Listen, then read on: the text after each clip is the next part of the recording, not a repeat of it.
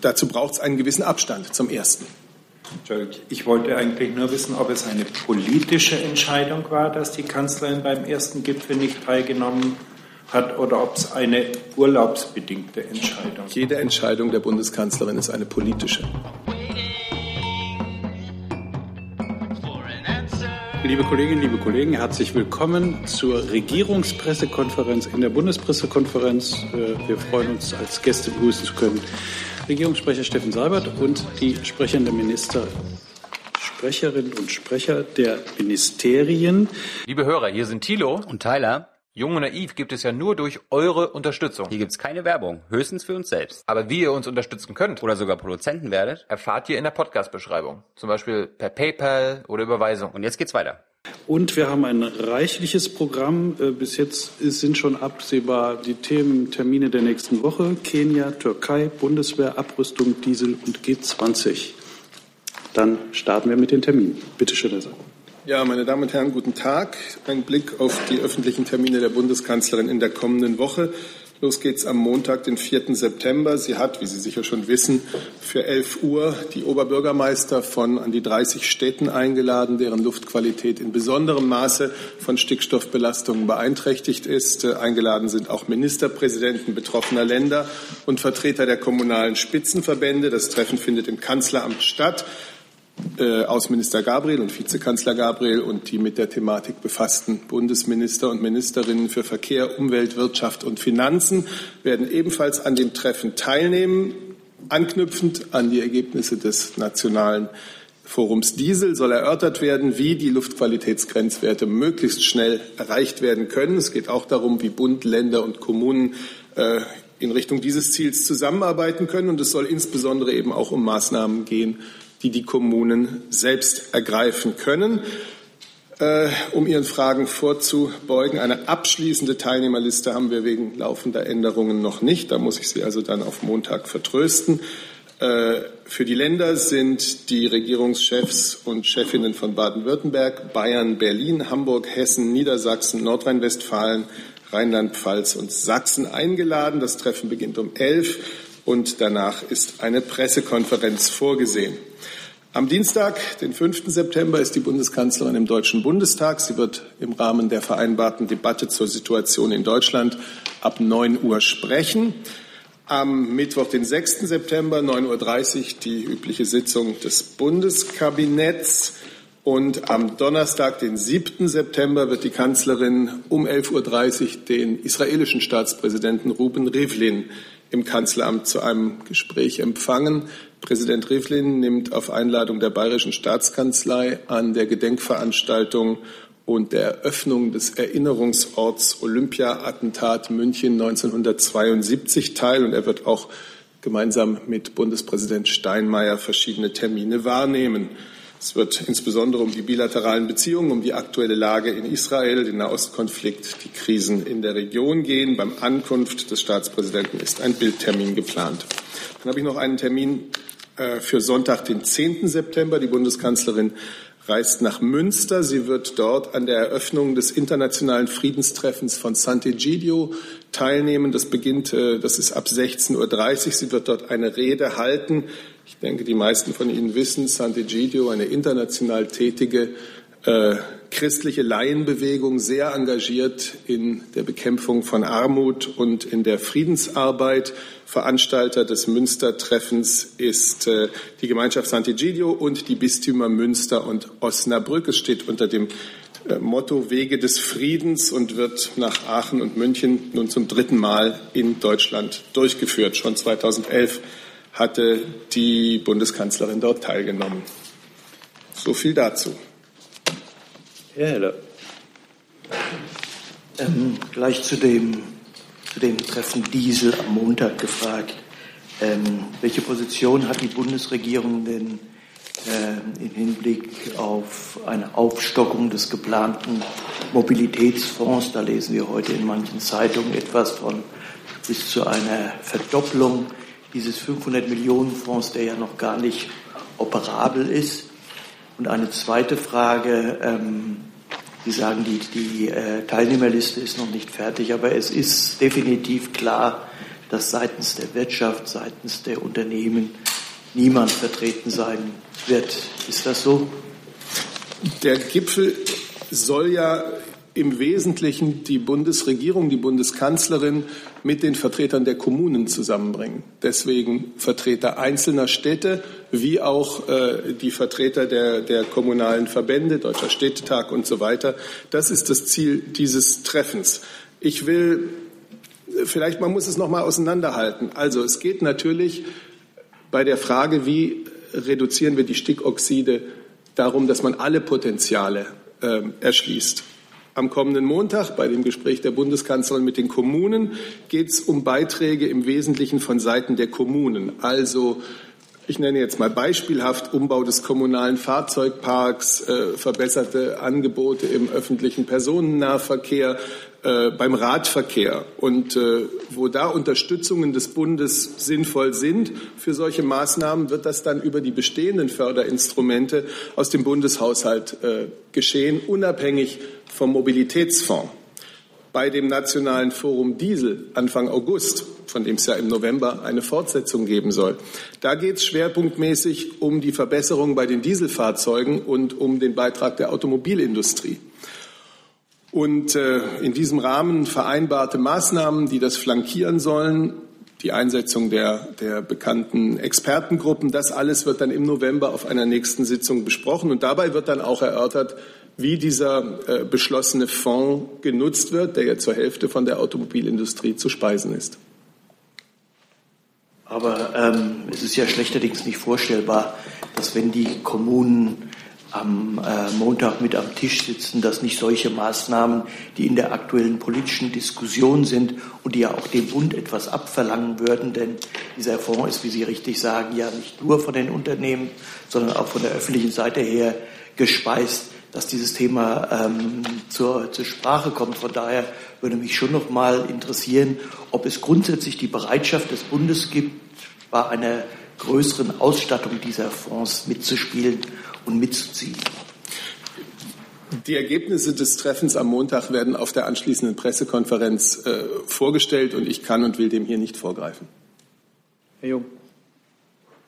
Also ich habe noch nicht verstanden, was Herr Gabriel als Außenminister da macht. Ähm, Herr Gabriel ist in seiner Funktion als Vizekanzler dieser Bundesregierung bei dem Treffen anwesend. Wie ich auch sagte. Herr Mayer.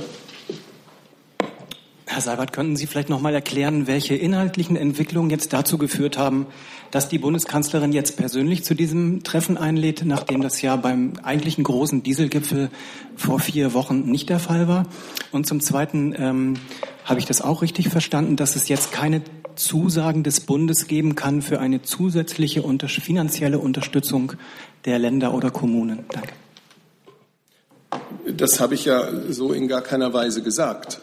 Ich habe gesagt, dass man auseinanderhalten muss, Mobilitätsfonds, eingesetzt beim Nationalen Forum Diesel im August und mit bestimmten Aufgaben versehen und das Treffen mit den Kommunen, wo es im Wesentlichen um Maßnahmen geht, die die Kommunen anstrengen können und äh, Unterstützung des Bundes für solche Maßnahmen äh, kommt aus anderen Quellen. Das ist, mehr habe ich gar nicht gesagt.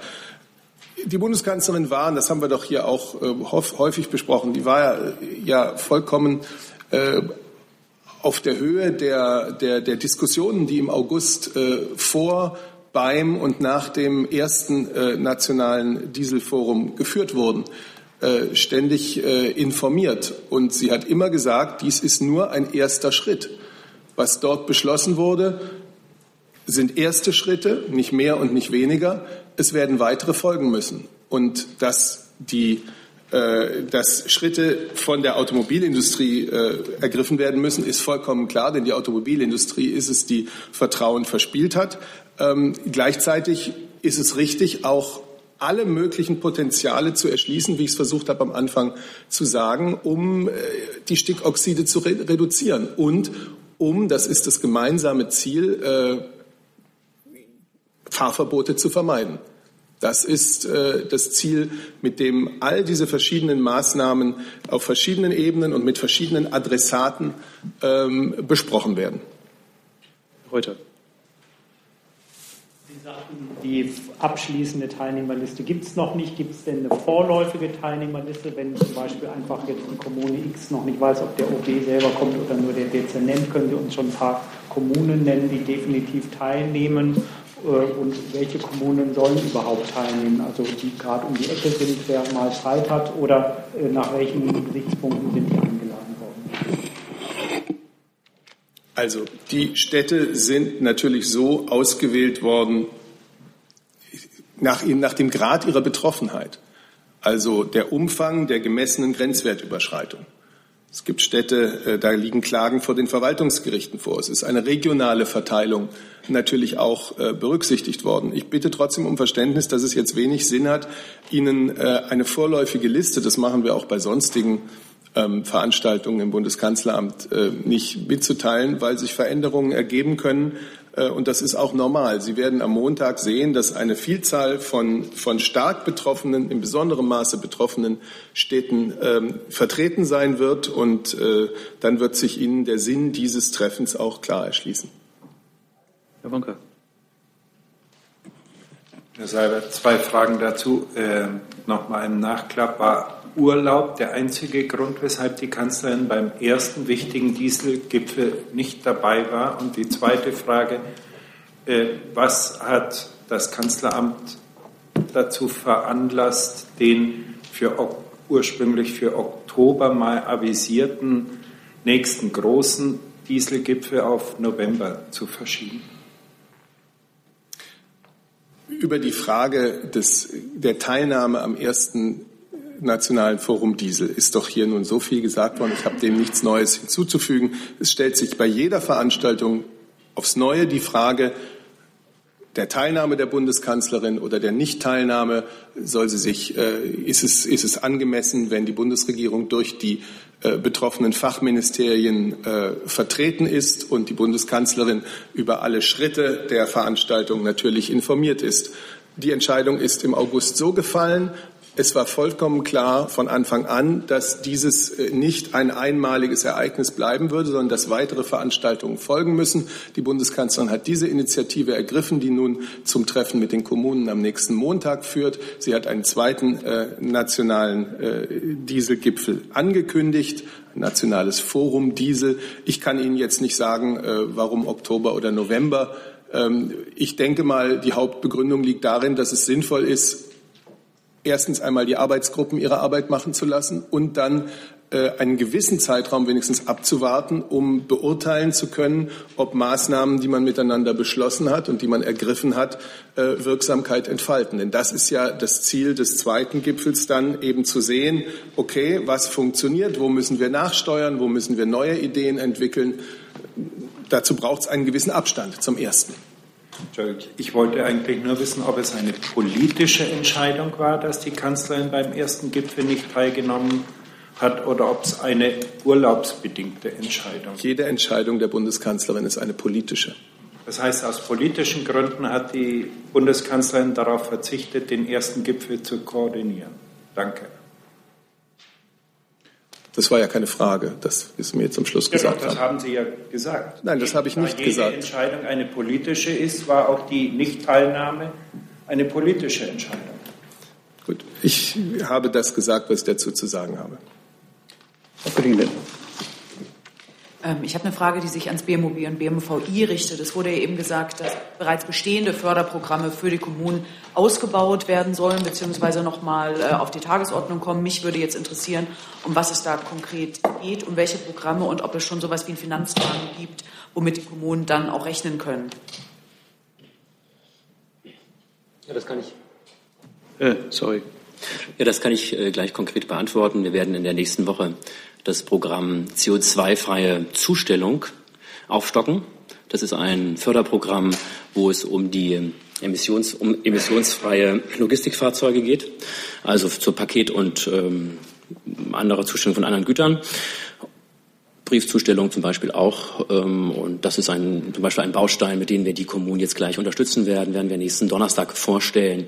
Dieses Projekt ähm, wird mit äh, der Firma DHL zusammen unter anderem gemacht, die die Elektroscooter baut und ähm, dort steigen wir stärker ein, um genau Kommunen, die eben besonders belastet sind, hier besser zu unterstützen. Fragen zu anderen Terminen der Kanzlerin? Dann kommen wir mit Frau Adebar zum Thema Kenia.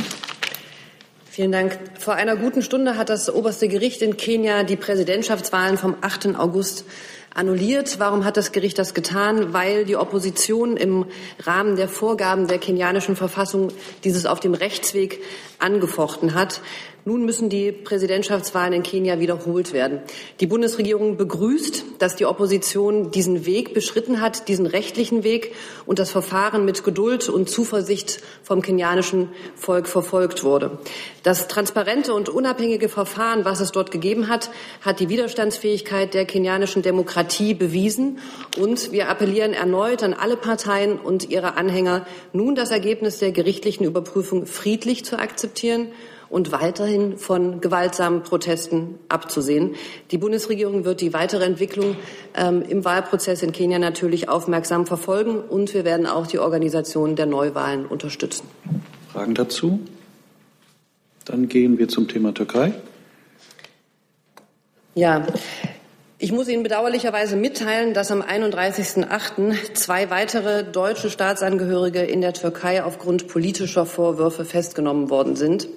Das Generalkonsulat Izmir wurde von nichtstaatlichen Stellen über die Festnahme der beiden informiert. Die Flughafenpolizei in Antalya hat dann auf Anfrage des Konsulats ähm, die Festnahme bestätigt. Bestätigt wurde von dort auch die alleinige deutsche Staatsangehörigkeit der beiden Festgenommenen. Bisher konnten wir, wurde ein telefonischer Kontakt unsererseits des Generalkonsulats, dem wurde nicht stattgegeben und unsere Vertretungen in der Türkei versuchen nun, Informationen zu sichern und den Kontakt zu den Betroffenen herzustellen und die konsularische Betreuung, die worauf diese beiden äh, deutschen Staatsangehörigen kein, äh, ein Anrecht haben, so schnell wie möglich sicherzustellen. Im Moment, Sie wissen es vielleicht, ist in der Türkei ein großer muslimischer Feiertag. Wir sind trotzdem mit Hochdruck dran, ähm, dies sicherzustellen. Zu Dennis Yücel, bevor Sie fragen, Herr Jung, ich kann Ihnen im Vergleich zum letzten Stand keinen neuen Stand ähm, verkünden. Der Botschafter konnte Dennis Yücel vor einigen Tagen besuchen. Und heute am 200. Tag der Haft Dennis Yücels ähm, sind wir mit den Gedanken bei Dennis Yücel und tun weiterhin alles in unserer Macht Stehende, um sich um für diese Freilassung Dennis Yücels und der anderen deutschen Inhaftierten hinzuwirken. Wäre das Ihre möchte, Frage gewesen? Entschuldigung, Sorry, bitte. Ich hatte es mich nicht rechtzeitig gemeldet. Ich möchte das ausdrücklich bekräftigen. Äh, seit 200 Tagen sitzt Dennis Yücel in Haft und die Bundesregierung, die gesamte Bundesregierung ist, wie die Kollegin gesagt hat, in Gedanken bei ihm und das nicht nur heute die zuständigen Kollegen und Kolleginnen in der Bundesregierung, insbesondere die im Auswärtigen Amt, arbeiten wirklich täglich mit allen ihnen zur Verfügung stehenden Mitteln für seine Freilassung und weil die noch nicht erreicht ist, für seine möglichst gute und intensive Betreuung. Und das tun wir im Übrigen auch für die Freilassung und die Betreuung weiterer inhaftierter Staatsangehöriger. Die Situation, in der sich Denis Yücel jetzt seit 200 Tagen befindet, wie auch die, die Situation, in der sich andere deutsche Inhaftierte in der Türkei befinden, macht uns weiterhin große Sorgen. Unsere Forderungen an die Türkei sind ganz klar. Die Bundeskanzlerin hat sie in den vergangenen Tagen wieder deutlich formuliert. Wir erwarten von der Türkei, dass die deutschen Staatsbürger, die aus nicht nachvollziehbaren Gründen inhaftiert sind, freigelassen werden. Wir erwarten nicht nur, dass rechtsstaatliche Verfahren eingehalten werden, sondern wir erwarten, erwarten auch die vollständige Einhaltung des Wiener Übereinkommens über konsularische Beziehungen. Und äh, wir halten Verstöße dagegen, also zum Beispiel unterlassene Informationen über die Verhaftung deutscher Staatsangehöriger oder Versagung der konsularischen Betreuung, Verstöße dieser Art halten wir für vollkommen inakzeptabel. Das wollte ich an dieser Stelle noch einmal sagen, aus dem traurigen Anlass, dass Dennis Yücel heute 200 Tage in Haft ist. Herr Jung.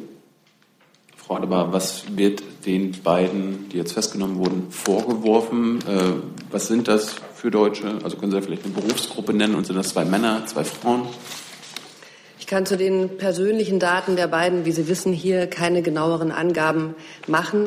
Der Tatvorwurf, wir versuchen das noch aufzuklären und hatten zu den beiden auch noch keinen persönlichen Kontakt. Insofern kann ich jetzt an dieser Stelle nur sagen, dass wir davon ausgehen müssen, dass es ein ähm, politischer Vorwurf sein könnte, ähm, eben auch wie bei anderen Festgenommenen ähm, mit dem Vorwurf des Terrorverdachts. Aber wie gesagt, da müssen wir noch weiter aufklären und mit denen auch sprechen können.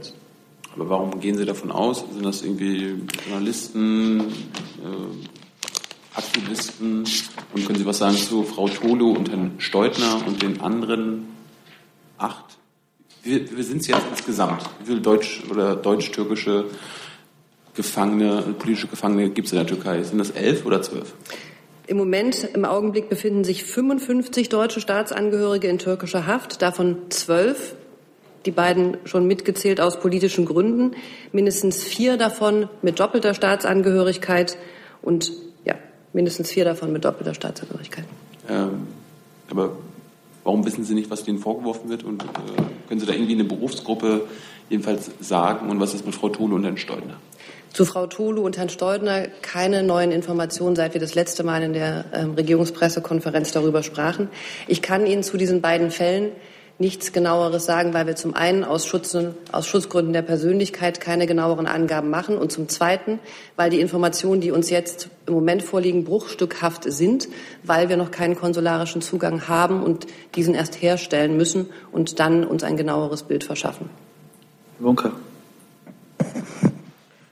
Herr Seibert, welche Schritte zur direkten Kontaktaufnahme mit Herrn Erdogan unternimmt die Bundeskanzlerin, um die sich häufenden Festnahmen und die anhaltenden äh, Haft, äh, Inhaftnahme äh, zu verbessern?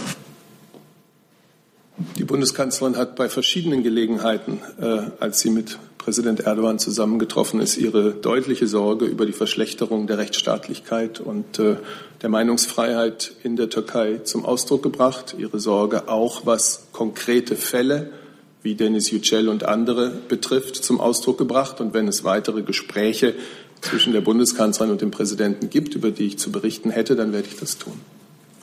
Gibt es derzeit laufende direkte Gespräche zwischen der Kanzlerin und Herrn Erdogan? Wenn es über welche zu berichten gäbe, dann würde ich das tun. Es gibt auch keine Mittelsmänner. Was Sie Mittelsmänner nennen, möglicherweise, sind die Mitarbeiter der Bundesregierung auf allen Ebenen, ganz besonders auch die des Auswärtigen Amtes, die natürlich in einem, äh, ja, ich würde sagen, wahrscheinlich ständigen Kontakt mit der türkischen Regierung und türkischen Stellen stehen. Und äh, in denen, auf diesen Wegen versuchen wir, äh, das zu erreichen, wo, was ich hier als unsere Forderungen gerade noch einmal sehr klar gesagt habe. Herr Jessen. Frau Adebar, Sie erwähnten äh, Flughafen Antalya. Das legt den Schluss nahe, dass äh, die beiden bei der Einreise oder beim, ja, bei der Einreise festgenommen wurden. War das so? Ähm, zum Zweiten bedeutet, da war ich vielleicht unaufmerksam, 31.8., das war gestern. Ja. Ähm, das war Datum der Festnahme und sind Sie dann also in diesem Fall äh, praktisch sofort informiert worden von den dann türkischen Behörden wohl. Und zum Dritten haben Sie Kenntnis darüber, ob es eine anwaltliche äh, Betreuung bereits gibt für die beiden oder für einen von beiden. Wir sind von, nicht von türkischer Seite, sondern von nichtstaatlichen Stellen darauf aufmerksam gemacht worden. Ähm, ein weiteres Mal hat die, haben die türkischen Stellen uns also nicht sofort informiert. Ich kann Ihnen nicht sagen, ob es bei der Einreise am Flughafen passiert ist oder nicht. Und auch ist mir nicht bekannt, da wir selbst eben noch keinen Zugang hatten, ob die beiden inzwischen anwaltlich vertreten sind oder nicht. Das ist gestern passiert. Wir müssen das aufklären.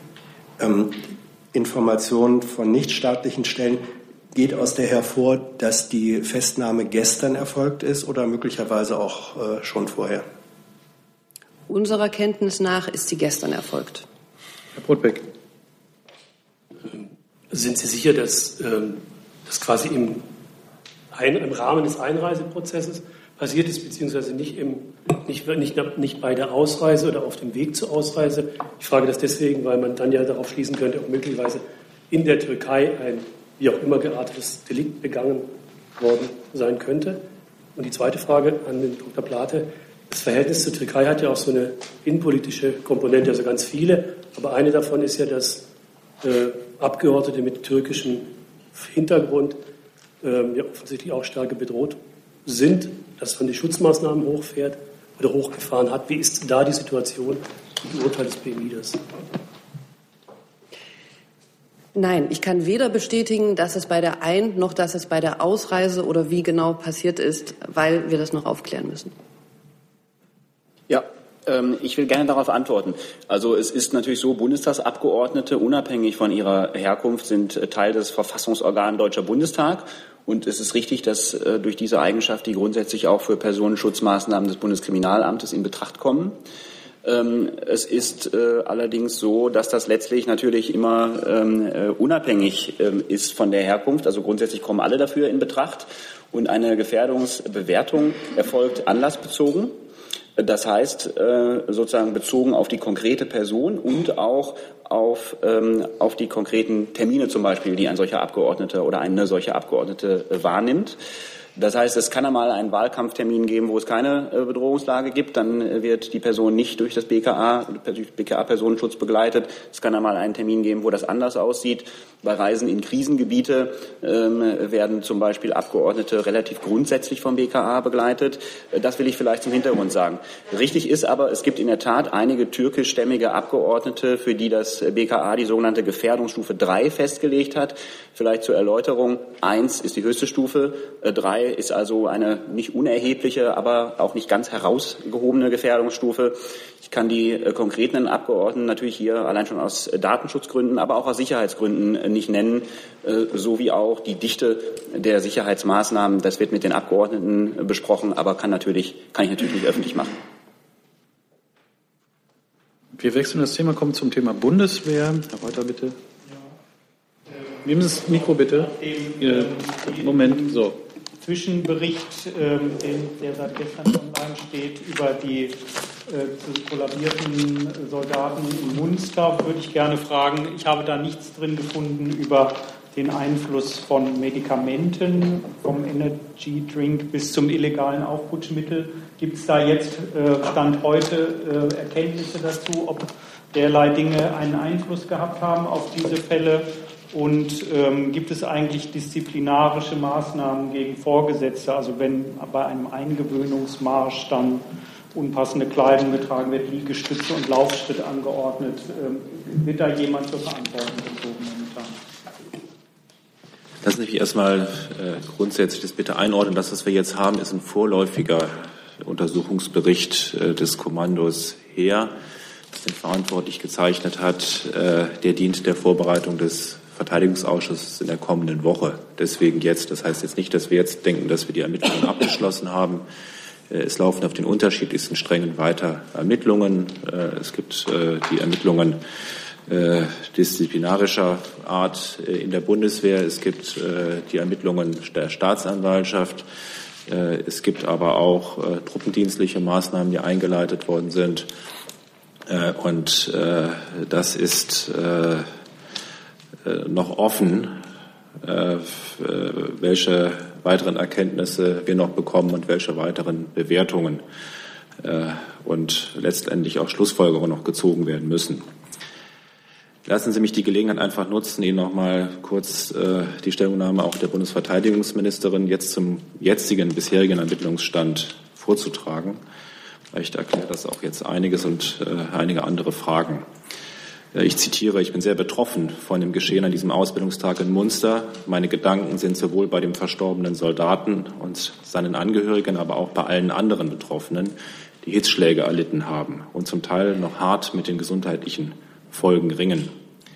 Das Gleiche gilt für die beteiligten Ausbilder und Vorgesetzten, die ebenfalls schwer an den Geschehnissen tragen.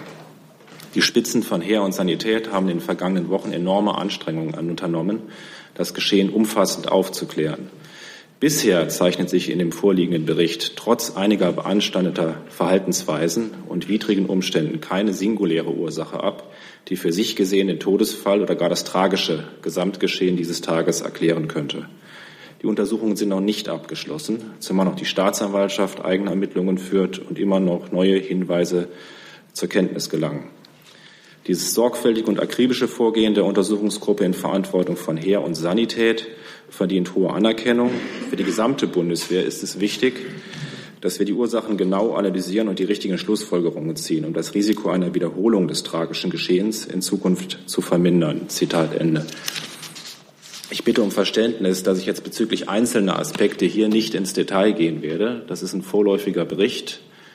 Äh, die Kernbefunde stehen online und die Schlussfolgerungen. Der Bericht steht meiner Kenntnis nach äh, nicht online, zumindest mal nicht auf irgendwelchen Seiten äh, der Bundeswehr. Äh, das hat äh, den Hintergrund, den ich eben geschildert habe, dass alle Untersuchungen noch laufen, dass das jetzt vorläufige Erkenntnisse sind. Wir hatten diese Themen, die Sie angesprochen haben, äh, mögliche äh, Drogen, Aufputschmittel, Rolle haben wir ja hier schon einige Male in der Bundespressekonferenz gehabt. Wir haben damals ja schon angedeutet, dass nach dem bisherigen Erkenntnisstand die keinen wesentlichen Einfluss auf das Gesamtgeschehen haben. Äh, das ist auch der gegenwärtige Stand in diesem Bericht, der sehr wohl auch diese gesamten Untersuchungen mit anspricht.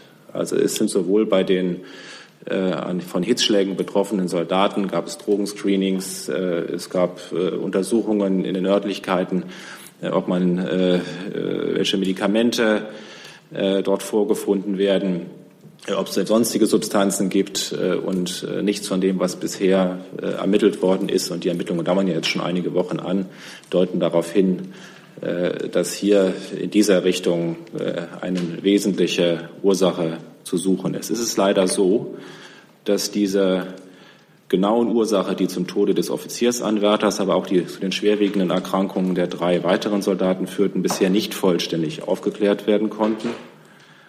Äh, und dass es eher so aussieht zum derzeitigen Stand der Ermittlungen, dass es höchstwahrscheinlich eine unglückliche Verkettung verschiedener Ursachen und Faktoren gewesen ist, äh, die zum, in jedem dieser vier Fälle zu den dramatischen Folgen geführt hat.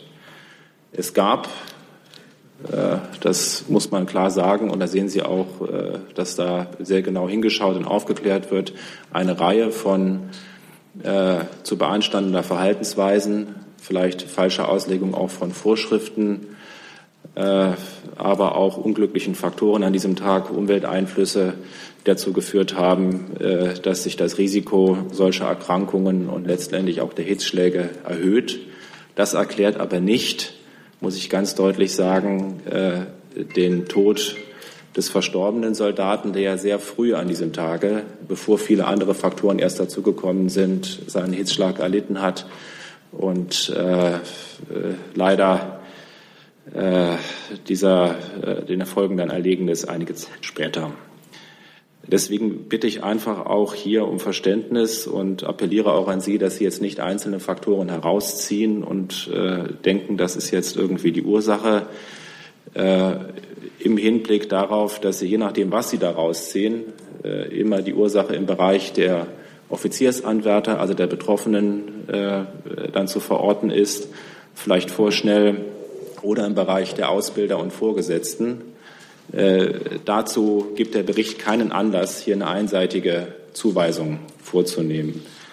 Die äh, Angehörigen sind noch sehr bewegt davon. Es gibt ja auch noch einen Offiziersanwärter, der noch sehr hart in der Klinik äh, mit den Folgen ringt, auch um sein Leben ringt.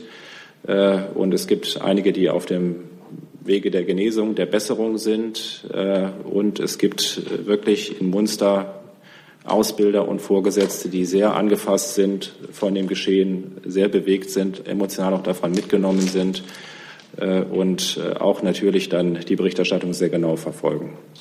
Ich möchte an der Stelle mal einen Punkt machen, gerne nachfragen. Rinder. Ich habe dazu eine Frage. Es sollen ja bei einem äh, Betroffenen auch Diätpillen gefunden äh, worden sein.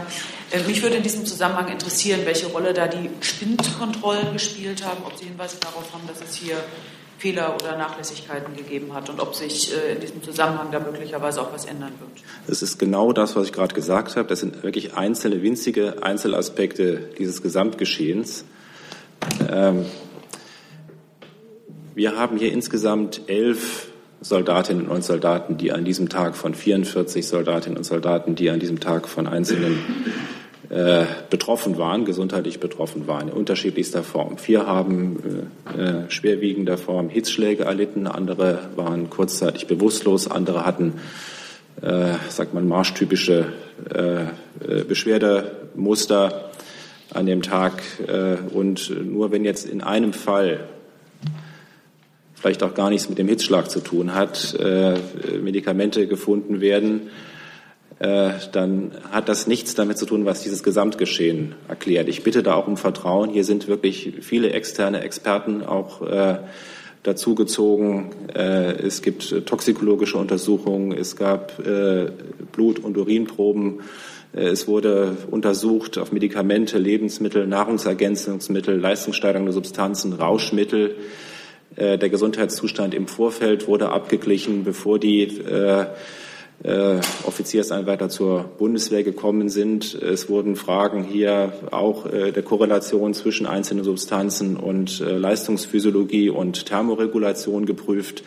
Äh, also das ist wirklich bis ins Detail gehende, vielleicht auch bis zu genetischen Prädispositionen, ob man da Anhaltspunkte hat. Es wird hier jedem Detail nachgegangen und ich warne davor, hier irgendwas herauszuziehen äh, und dem mehr Bedeutung beizumessen als das am Ende des Tages tatsächlich gerechtfertigt ist. Herr Enzel? Herr Flussdorf, Sie sprachen von einer unglücklichen Verquickung von Umständen. Das deutet ja auf Fahrlässigkeit hin. Äh, deuten die Details sich doch eher auf wirklichen Vorsatz, also auf Schikanen hin? Und wie weit ermitteln Sie in Richtung auch Vorsatz? Und das Zweite, wenn Sie sagen, die Ermittlungen brauchen noch Zeit, werden denn trotzdem kurzfristige Konsequenzen gezogen, damit ähnliche Vorfälle sich an anderen Standorten nicht wiederholen? Also mir ist nicht bekannt, ich habe ja unterschiedliche Ermittlungsstränge äh, benannt hier, dass irgendjemand in Richtung Vorsatz ermittelt. Die Betroffenheit ist, äh, habe ich Ihnen ja auch eben schon gesagt, groß, auch in Munster im Kreis der Ausbilder der Vorgesetzten. Äh, wir bilden einfach auch für Ihren Hintergrund hier im Jahr 20.000 Soldatinnen und Soldaten in der Grundausbildung aus. Selbst erfahrene Ausbilder äh, sagen, die jetzt auch im Vorfeld auch zu Rate gezogen worden sind, dass sie in ihrer Dienstzeit äh, so eine Häufung mit so schwerwiegenden Folgen noch nicht erlebt haben. Es ist minutiös untersucht worden. Gab es hier vielleicht irgendwie Verstöße gegen Weisungen in Befehlsketten? Äh, sind äh, einzelne äh, Vorschriften nicht sachgerecht ausgelegt worden, zum Beispiel was den Anzug angeht, vielleicht aber auch, da gibt es eine grundsätzliche Weisung, wie der auszusehen hat. Bei einem Einweisungsmarsch.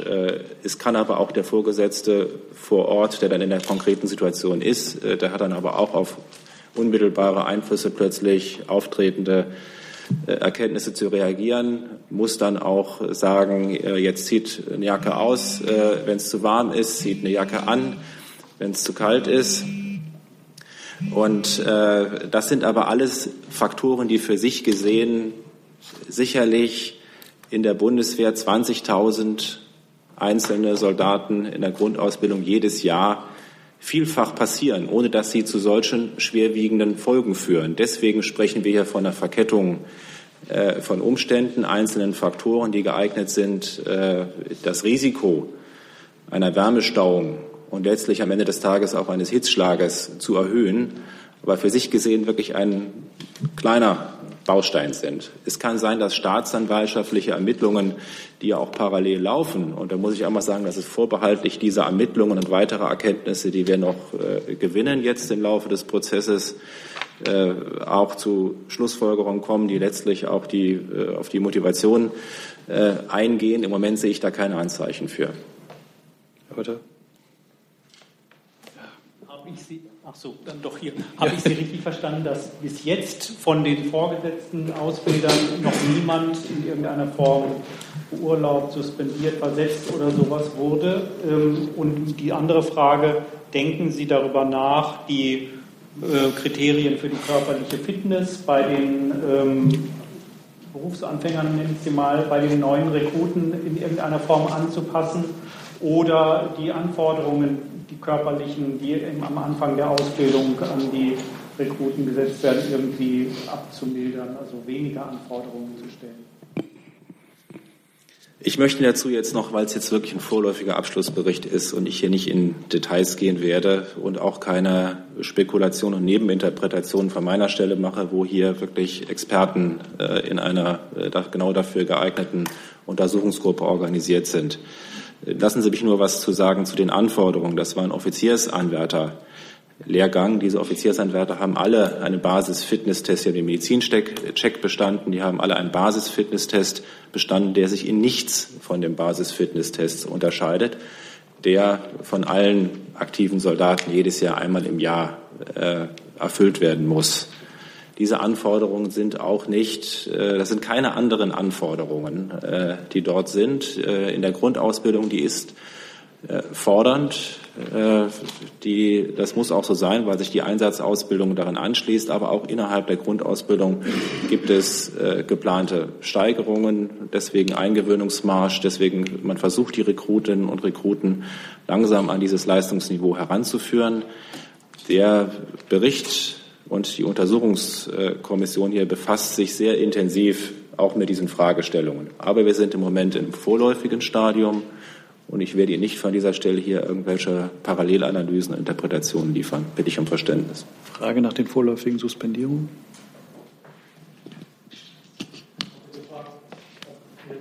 Stand jetzt irgendwelche Vorgesetzte oder Ausbilder suspendiert, versetzt oder sonst wie von der Bundeswehr intern disziplinarisch belangt worden Die disziplinarischen Ermittlungen laufen, habe ich gesagt. Das ist laufen staatsanwaltschaftliche Ermittlungen, disziplinarische Ermittlungen und die laufen auch in enger Verschränkung. Man tauscht sich aus, die Erkenntnisse, die man hat.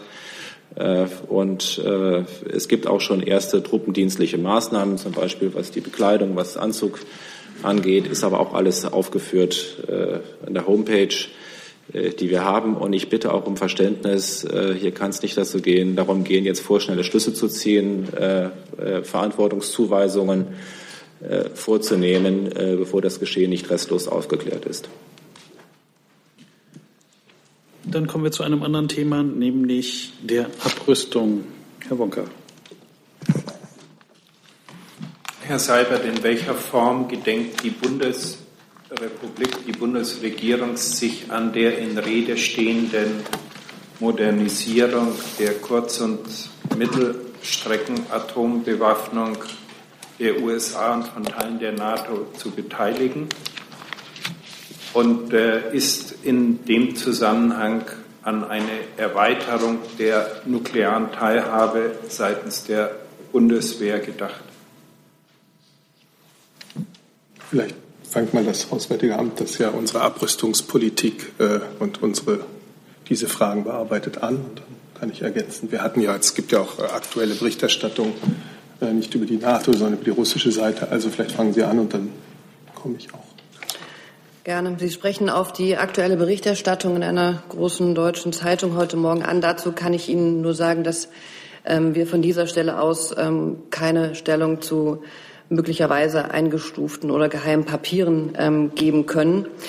Zu der Berichterstattung inhaltlich ähm, kann ich gerne wie folgt ausführen, dass es richtig ist, dass der INF-Vertrag, der dort beschrieben wird, ein zentrales Element der aktuellen Abrüstungs- und Rüstungskontrollarchitektur ist.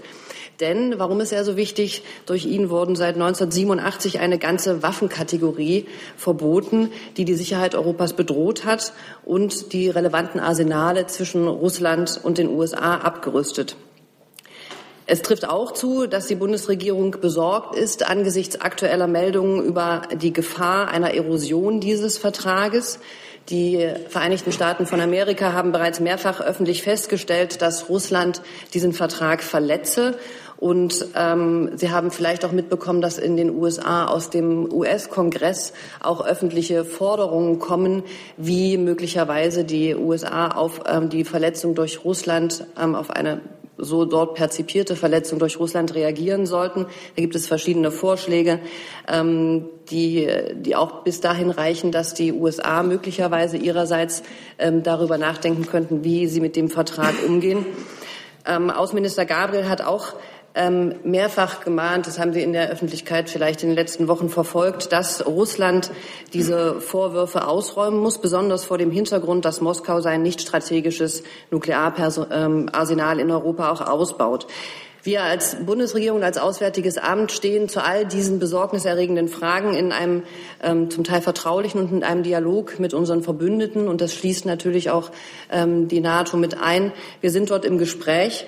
Und es ist vor diesem Hintergrund unser Appell, dass man alles tut, um das INF-Vertragsregime zu erhalten, dass man alles tut, um die bestehenden Rüstungskontrollmechanismen zu stärken und dass man sich auch daran macht, ähm, in diesem angespannten äh, Sicherheitsumfeld trotzdem daran macht, ähm, ähm, eine Fortentwicklung der Abrüstungsarchitektur zu erreichen. Das ist für das Auswärtige Amt ein wichtiges Thema, dieses Schaffen einer möglicherweise Trendwende hin ähm, zu Abrüstungsschritten. Was tut die Bundesregierung konkret in dem Bereich? Ein Beispiel dafür ist die Non-Proliferation and Disarmament ähm, Initiative NPDI. Die besteht aus zwölf Staaten, ähm, Nuklearstaaten und Nicht-Nuklearstaaten. Die hat eine wichtige Brückenfunktion. Ähm, dort gab es gerade vorgestern ein wichtiges Expertentreffen im Auswärtigen Amt. Es wird in der VN-Woche in New York ein Treffen auf Ministerebene geben, zu dem der Bundesaußenminister und sein japanischer Kollege einladen werden. Es gibt Expertenkommissionen wie die Deep Cuts Kommission mit der, zu, mit der der Bundesaußenminister sich getroffen hat und vor dort von russischer und von amerikanischer Seite sich Vorschläge angeschaut hat. Es gibt vielerlei Gesprächsfäden und Initiativen über dieses große Paket und einige Stellschrauben, an denen man dort ähm, drehen kann. So viel kann ich Ihnen vielleicht zum Inhalt der Berichterstattung sagen. Ich will vielleicht, wenn ich darf, noch kurz ergänzen zu unserer deutschen Politik in dieser Frage. Wir sind ja als Bundesregierung insgesamt dem Langfrist- oder Langzeitziel des Global Zero verpflichtet, also einer weltweiten, nachprüfbaren, vollständigen Abschaffung nuklearer Waffen. Das steht in unserem Koalitionsvertrag. Es steht im Übrigen auch in einschlägigen NATO-Dokumenten. Schon äh, der NATO-Gipfel 2012 in Chicago ähm, hat sich ja zu diesem Ziel bekannt. Also sämtliche Verbündete, nachdem der damalige Präsident Barack Obama mehrere Initiativen in diesem Bereich äh, angeboten hatte, unternommen hatte, worauf Russland zu unserem Bedauern damals nicht eingegangen ist. Global Zero also als ein gemeinsames Ziel dieser Bundesregierung. Und dennoch müssen wir natürlich erkennen, dass von einigen Staaten äh, nukleare Waffen nach wie vor als Mittel militärischer Auseinandersetzungen betrachtet werden. Und solange das so ist, und auch Deutschland und Europa hiervon bedroht sind, besteht die Notwendigkeit zum Erhalt einer nuklearen Abschreckung fort und diese leistet die NATO für uns. Also man darf den sicherheitspolitischen Kontext nicht ausblenden, man darf den Dialog mit den Besitzerstaaten nicht aufgeben, sonst werden Fortschritte nicht möglich. Und äh, das, was die Kollegin gesagt hat über die verschiedenen Foren, in denen da ähm, agiert wird, das ist natürlich genau die Haltung der gesamten Bundesregierung. Herr Bunker. Frau Adebar, können Sie sagen, welche deutsche Stellen möglicherweise schon jetzt an Überlegungen zur Modernisierung der nuklearen Abschreckung beteiligt sind? Nein, ich kann Ihnen nichts darüber mitteilen, ähm, welch, ob es Gespräche oder wer solche Gespräche führt. Es gibt auch keine geheimen äh, Verhandlungen mit amerikanischen Militärs und mit anderen Partnern in der NATO dazu? Mir ist zu dieser Frage nichts bekannt. Würde es was nutzen, wenn wir unter drei gehen? Nein. Herr Jung. Frau Adebar, erfüllen die USA die nuklearen Rüstungskontrollen? Wie, wie gesagt, Sie sprechen nochmal auf die Berichterstattung heute an. Der, der, der Bundesregierung liegen zu der Frage, wie der INF-Vertrag und ob der verletzt wird, keine eigenen Erkenntnisse vor. Wir nehmen aber zur Kenntnis, dass von beiden Seiten, von Russland und von den USA, ähm, Informationen in den Raum gestellt und Vorwürfe erhoben würden, werden, dass die jeweils andere Seite das verletzt. Und deshalb ist es aus unserer Sicht eben wichtig, dass diese beiden Staaten und dass es ähm, ein, äh, das Misstrauen überwinden und auch miteinander wieder darüber ins Gespräch kommen, wie sie beide den Blick auf die Einhaltung oder Nichteinhaltung des INF-Vertrages ähm, wie beide ihre Argumente dort austauschen und ähm, wie, wie sie zu den Vorwürfen gegenseitig, die dort erhoben werden, Stellung nehmen. Und eine Verständnisfrage. Herr Seibert hat ja genau dasselbe jetzt gesagt, was Frau Demmer am 25. August hier gesagt hat, dass es äh, Staaten mit nuklearen Waffen gibt, äh, die das immer noch als mittelmilitärische Auseinandersetzung betrachten und dass Deutschland davon bedroht sei. Herr Sabat, wer, welcher Staat mit Nuklearwaffen bedroht Deutschland? Können Sie das konkret sagen? Dass ich das gesagt habe, was Frau Demmer gesagt hat, zeigt ja nur, dass das die konsistente Haltung der Bundesregierung ist. Ja. Und im Übrigen äh, werden diese Beratungen äh, im NATO, äh, im, im Kreis der NATO-Bündnispartner beschlossen. Ich muss das jetzt nicht weiter ausformulieren, aber äh, es gibt da in der NATO Einigkeit und deswegen gibt es in der NATO auch Einigkeit, dass im konkreten sicherheitspolitischen Kontext derzeit äh, diese nukleare Abschreckung leider noch notwendig ist. Das Meine Frage war eine andere. Sie sprechen davon, dass Waffen mit, Nuklearsta äh, mit Nuklearwaffen Deutschland bedrohen. Welche Staaten oder welcher Staat ist das, Herr Seibert? Ich werde mich dazu jetzt nicht weiter auslassen. Das sind. Äh, Sie behaupten da, das doch, also müssen Sie es ja sagen können. Ja, ich werde dazu aber jetzt nicht weiter mich auslassen. Es ist Russland. Ich werde mich dazu nicht weiter auslassen und einzelne Staaten äh, hier benennen. Es ist bekannt, dass Russland der Staat ist, mit dem es zum Beispiel zwischen den Amerikanern, mit den Amerikanern diese Verträge gibt. Äh, und deswegen ist es notwendig, dass sie eingehalten werden. Und deswegen ist es notwendig, dass äh, dazu natürlich jetzt erst einmal der Sachstand herausgefunden wird, ob Vorwürfe, die jetzt in der Presse erhoben werden, äh, zutreffen und dass man entsprechend in den Gremien da eine neue Dynamik auch des Gesprächs wieder starten kann. Weitere Themen liegen vor, angemeldet von Herrn Henze, von Herrn Heller. Sonst von Kollegen noch weitere Themen? Nee, dann kommen wir zu den beiden. Ich nehme an, es ist G20, Herr Henze.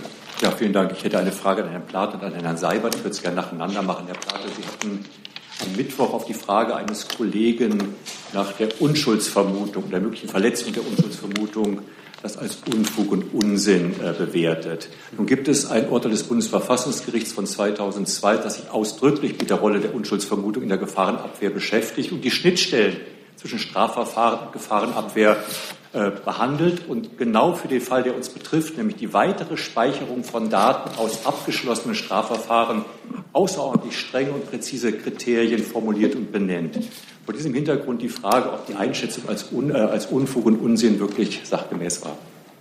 Ja, ich äh, will vielleicht noch mal sagen, das äh, ist eine Äußerung von mir, die ähm, in einem bestimmten Zusammenhang gefallen ist, genauso wie die äh, Frage, die das zitiert hat, Unschuldsvermutung in einem bestimmten Zusammenhang äh, gefallen ist. Und in der Tat äh, ging es ja in diesem Zusammenhang darum, dass Speicherungen in polizeilichen Datenbanken gegen die Unschuldsvermutung verstießen, ähm, wenn es nicht zu einer Verurteilung gekommen ist, äh, zum Beispiel, wenn es zu Freisprüchen gekommen ist und dass das äh, pauschal gegen die Unschuldsvermutung verstößt. Nun ist es so, dass das Konzept der Unschuldsvermutung ähm, eigentlich in der Gefahrenabwehr äh, allenfalls eine sehr mittelbare Rolle spielt, jedenfalls in dieser präzisen juristischen Begrifflichkeit. Das habe ich dann ja auch, glaube ich, noch mal klargestellt, indem ich gesagt habe, dass ich mich nicht auf ein mögliches allgemeinsprachliches Verständnis der Unschuldsvermutung beziehe, sondern so, wie ich es gerade auseinandergenommen habe. Und in der Tat bleibe ich dabei, äh, bei der Rechtsauffassung, äh, dass ich, das, dass ich das nicht für zutreffend halte, dass es sich hierbei um Verstöße gegen die Unschuldsvermutung handelt. Es ist einfach so, das habe ich auch vorgetragen, ich will das gerne an der Stelle nochmal wiederholen, wenn eine beschuldigte Person freigesprochen wird, die Eröffnung des Hauptverfahrens gegen sie abgelehnt wird oder das Verfahren dauerhaft eingestellt wird, ist eine Speicherung dann unzulässig, wenn sich aus der Entscheidung ergibt, dass die betroffene Person äh, die Tat nicht oder nicht rechtswidrig äh, begangen hat. Daraus folgt im Umkehrschluss, dass wenn das nicht der Fall ist, man nicht von einer unzulässigen äh, Speicherung ausgehen kann. Es ist vielmehr so, sogar so, dass in solchen Fällen äh, es einen Verstoß gegen Artikel 6 Buchstabe A der EU-Datenschutzrichtlinie 680 aus 2016 bedeuten würde, wenn man per se auf eine Speicherung verzichten würde. Das ist vielleicht als zusätzliche, äh, zusätzliche Einordnung hilfreich. Nachfrage? Herr Platter, das ist der eine Teil. Sie sagen, äh, Sie haben beschrieben, dass es äh, weiter zulässig ist. Der zweite Teil der Rechtslage ist aber, und der Rechtsprechung des Verfassungsgerichts, dass es nur unter ganz streng formulierten Kriterien, die ausdrücklich äh, auch, auch äh, belegt und begründet werden müssen, dass die sogenannte Negativprognose erlaubt ist. Das heißt, die Restriktionen bei der weiteren Speicherung sind Teil der Rechtslage und Deshalb kommt dann doch der Begriff der Unschuldsvermutung, jedenfalls nach diesem Urteil des Verfassungsgerichts ein, leiten sich aus äh, dem übergreifenden Grundrecht der Unschuldsvermutung ab. Würden Sie dieser Bewertung zustimmen? Ähm ich würde ehrlich gesagt stattdessen meine eigene Bewertung äh, vornehmen wollen. In der Tat fällt in dem Urteil der Begriff Unschuldsvermutung, aber in dem sehr engen Zusammenhang, äh, dass ähm, sie dann eine Rolle spielt, wenn es um Maßnahmen geht, äh, deren Wirkungen einer strafrechtlichen Verurteilung gleichkommen oder jedenfalls vergleichbar sind. Das ist natürlich bei Maßnahmen, die auf polizeiliche Datenbank-Einträge sich stützen, nicht per se der Fall. Ähm, auch, glaube ich, nicht bei denen, die hier im Raum standen. Richtig ist aber, dass die Frage der Negativprognose, die Frage der Verhältnismäßigkeit letzten Endes, in wann solche Einträge bestehen bleiben können, eine schwierige ist, eine wichtige ist, muss eine sorgfältige Abwägung äh, dort erfolgen. Wir haben gesehen, dass das dass das möglicherweise nicht in allen Fällen so geschehen ist. Da sind Fehler passiert äh, bei dieser schwierigen Abwägung, ganz offensichtlich. Die Aufarbeitung dazu äh, dauert an. Das habe ich schon gesagt, sage es gerne, sage es gerne nochmal. Und äh, es ist natürlich eine, eine schwierige Aufgabe für die polizeilichen Sachbearbeiter dieser Verhältnismäßigkeitsabwägung, die, die besonders strengen Kriterien natürlich genügen muss, äh, wenn, äh, wenn es nicht zu einer Verurteilung gekommen ist. Die, diese Aufgabe sachgerecht zu erfüllen, ist, ist eine schwere Aufgabe, aber vor der kann man sich nicht drücken. Sie hatten eine Nachfrage an Herrn Seibert zu dem? Genau. Herr Seibert, gerade vor diesem Hintergrund würde ich gerne, Sie waren ja derjenige, der die Entscheidung treffen mussten, dass es tatsächlich zu grundrechtsinvasiven Eingriffen kommen, gekommen ist, nachdem Sie die Sicherheitsprognose des BKAs bekommen haben. Ähm, nämlich der Entzug der Akkreditierung ist so ein grundrechtsinvasiver äh, Eingriff. Und sagt das Verfassungsgericht in der gleichen Entscheidung, die Unschuldsvermutung schützt den Beschuldigten auch vor Nachteilen, denen aber kein rechtsstaatliches prozessordnungsgemäßes Verfahren zur Schuldfeststellung vorausgegangen ist. Nun sagen wir Verfassungsrechtler, mit denen ich spreche, in der Situation war es nicht sozusagen eine Ermessensentscheidung, sondern war es rechtlich zwingend geboten, mit der Unschuldsvermutung, die in dem Moment, in dem es um Sanktionen geht, also um Maßnahmen geht, zumindest rechtliches Gehör zu geben, den Betroffenen Gelegenheit zu geben, zum Beispiel die Vorwürfe äh, zu kommentieren und dann nicht ihnen einfach sozusagen den Ausweis zu entziehen, sondern mit ihnen im Einzelfall zu entscheiden, ob die äh, Verhältnismäßigkeitsabwägung angemessen ist. Sie haben immer gesagt, Sie hatten keinen Entscheidungsspielraum. Sind Sie nicht nach dieser äh, Vorgabe des Verfassungsgerichts tatsächlich rechtlich verpflichtet gewesen, äh, rechtliches Gehör zu geben? Herr Henze, anders als Kollege Plate bin ich nicht in der Lage, mit Ihnen hier einen verfassungsrechtlichen Disput zu führen. Dazu fehlt mir die juristische Kenntnis. Ich glaube, dass das jetzt auch nicht meine Rolle ist. Es sind neun Klagen gegen das Bundespresseamt eingereicht worden. Äh, wir haben immer gesagt, es ist richtig und völlig verständlich, dass äh, betroffene Medienvertreter diesen Rechtsweg suchen, um sich rechtliches Gehör zu verschaffen und um eine gerichtliche Überprüfung der Entscheidung herbeizuführen. Und dem, äh, dem, dem Spruch der Justiz werden wir uns selbstverständlich stellen. Ich kann jetzt noch einmal Folgendes sagen. Das ist mir ein Bedürfnis. Frau Demmer hat es am Mittwoch auch schon gesagt. Dass es zu Fällen kam, in denen die, Auf die Akkreditierung ungerechtfertigt entzogen wurde aufgrund von Verwechslungen oder anderen Fehlern. Das bedauern wir sehr. Das ist für uns als Bundespresseamt schmerzlich, weil die, Bundes weil die Pressefreiheit für uns ein Gut von überragender Bedeutung ist. Wir werden uns natürlich bei den Betroffenen auch entschuldigen. Ich werde auf die Betroffenen persönlich zugehen, werde sie zu einem Gespräch einladen weil ich Ihnen gerne mein Bedauern und die Haltung ähm, des Bundespresseamtes eben im persönlichen Gespräch ausdrücken würde. Das ist mir dann wichtig zu sagen. Zweitens, die Vorgänge rund um G20 haben, und das ist ja jetzt auch in den letzten Tagen diskutiert worden, äh, Fragen der Speicherung von Daten, Fragen der Qualität gespeicherter Daten dringlich aufgeworfen. Und das wird auch eine wichtige Rolle bei den Überlegungen innerhalb der Bundesregierung und der Sicherheitsbehörden spielen, wie wir solche Fälle ungerechtfertigten Entzugs von Akkreditierungen in Zukunft vermeiden können. Denn das ist natürlich unsere Absicht. Herr Wonka. Herr Seibert, hat das, Bundes, hat das Bundespresseamt irgendetwas unternommen, um Kollegen vor unsachgemäßer, vor ungerechter äh,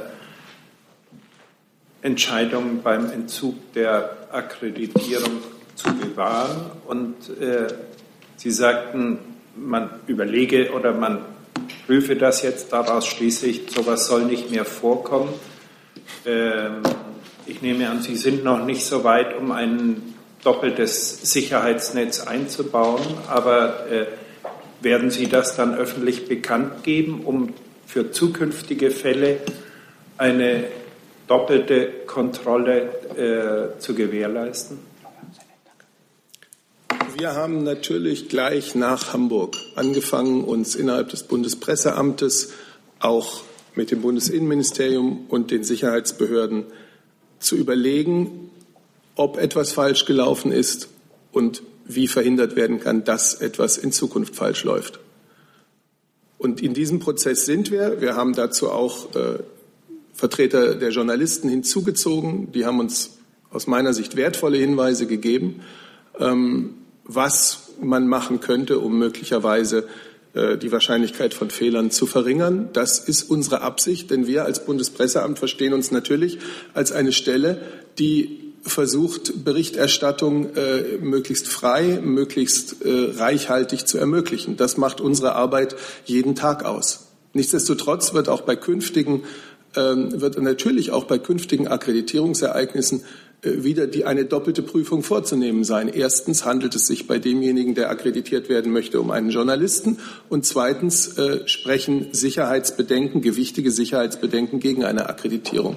Und dennoch kann man sicherlich ähm, Dinge verbessern. Wir werden darüber intensiv weiter nachdenken und äh, dann wird man das auch relativ zeitnah umsetzen, diese Veränderungen. Das heißt, es wird in Zukunft eine zusätzliche Nein, Herr, Sicherheitsmaßnahme zur Vermeidung von Missverständnissen geben? Herr Wonka, dass es uns allen daran liegt, das hat das BMI sehr klar ausgedrückt und ich sage es fürs BPA noch einmal, zu verhindern, dass Menschen ungerechtfertigt, Medienvertretern ungerechtfertigt ihre Akkreditierung entzogen wird. Das können Sie uns doch auch mal abnehmen.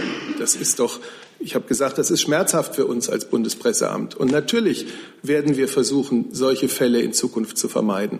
Wie man das tut, ob man in der Organisation innerhalb des Akkreditierungsverfahrens etwas ändern muss, ähm, das werden wir sehen. Darüber denken wir nach. Herr Jessen. Herr Seibert, ähm, ich glaube, es war am Mittwoch, als äh, Frau Demmer auf die Frage, äh, wie viel Zeit Ihnen persönlich eigentlich blieb, für die Entscheidungsfindung, also zwischen äh, der Information äh, und ihrer Entscheidung, dann werden diese Akkreditierungen zurückgenommen. Sie konnte, glaube ich, darauf keine Antwort geben. Für den Fall, dass das nicht an anderer Stelle schon geschehen ist, könnten Sie das noch mal sagen, wie viel Zeit Sie persönlich für die Entscheidungsfindung tatsächlich hatten? Wir haben das hier alles sehr ausführlich in den Regierungspressekonferenzen, die dem Gipfel unmittelbar folgten, besprochen. Ich sage es gern nochmal. Ich bin am Donnerstagabend, das war der Donnerstag, der 6. Juli, über die veränderte Sicherheitseinschätzung der Behörden informiert worden, verbunden mit der dringenden Empfehlung, in einigen Fällen die Akkreditierung zu widerrufen. Und diesem dringenden Rat bin ich gefolgt. Das, das ist das, was ich dazu zu sagen habe. Es war ein Ereignis am Donnerstagabend, Information und äh, Entscheidung innerhalb weniger Stunden an diesem einen Abend. Das ist das, was ich dazu zu sagen habe. Herr Henze? Das ist aber, dass Sie gerade sagten, dass Sie jetzt keine juristischen äh, Dispute führen wollen. Haben Sie sich in dieser Entscheidungssituation, wo Sie einen grundrechtsinversiven Verwaltungsakt getroffen haben, haben Sie sich da selber noch mit Juristen beraten? Und daraus abgeleitet nochmal die Frage, Sie haben ja direkt nach dem G20-Gipfel an uns appelliert, wir sollten Ihren Erklärungen Glauben schenken. Würden Sie im Rückblick sagen, dass es vielleicht auch aus Ihrer Sicht klüger gewesen wäre, den Sicherheitseinschätzungen des BKAs nicht Glauben zu schenken, sondern sie mit der nötigen Skepsis einer eigenen, zumindest juristischen Bewertung, wenn nicht einer sozusagen substanziellen Bewertung äh, zu unterziehen? Da wir nun fünf Fälle haben, in denen offenkundig kein Grund vorlag, die Akkreditierung zu entziehen und die Akkreditierung doch bedauerlicherweise entzogen wurde, bedauern wir diese Entscheidung. Und es ist dann selbstverständlich, dass man sich wünschte, in diesen fünf Fällen wäre anders gehandelt worden. Ob ich in der konkreten Situation am Donnerstagabend in der Lage gewesen wäre, äh, Fehlern auf die Spur zu kommen, das möchte ich sehr bestreiten, wie ich überhaupt noch einmal sage, ich habe nicht die, den Sachverstand, um äh, Sicherheitsbedenken, Sicherheitsbewertungen, die mir dringend entgegengebracht werden, äh, in dem Moment zu beurteilen. Nachfrage. Und deswegen glaube ich auch heute noch, dass es am 6. Juli meine Verantwortung war, diesen dringend vorgebrachten Sicherheitsempfehlungen zu folgen.